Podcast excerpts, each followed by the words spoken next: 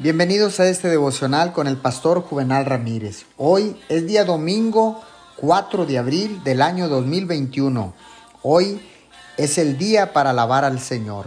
La palabra dice en el libro de Mateo capítulo 5 versículo 6, Dichosos los que tienen hambre y sed de justicia, porque serán saciados. Los apetitos recibidos del cielo son prueba de un corazón renovado y evidencia de una vida espiritual avivada. Los deseos espirituales pertenecen a un alma avivada para Dios. Cuando el alma renovada tiene hambre y sed de justicia, esos deseos santos estallan en oración. En la oración somos dependientes del nombre y el poder de Jesucristo para satisfacer nuestra hambre de Él. La base vital de la oración está sentada en el corazón humano. No es simplemente nuestra necesidad, es el deseo del corazón de lo que necesitamos y por lo que sentimos urgencia de orar. Oremos.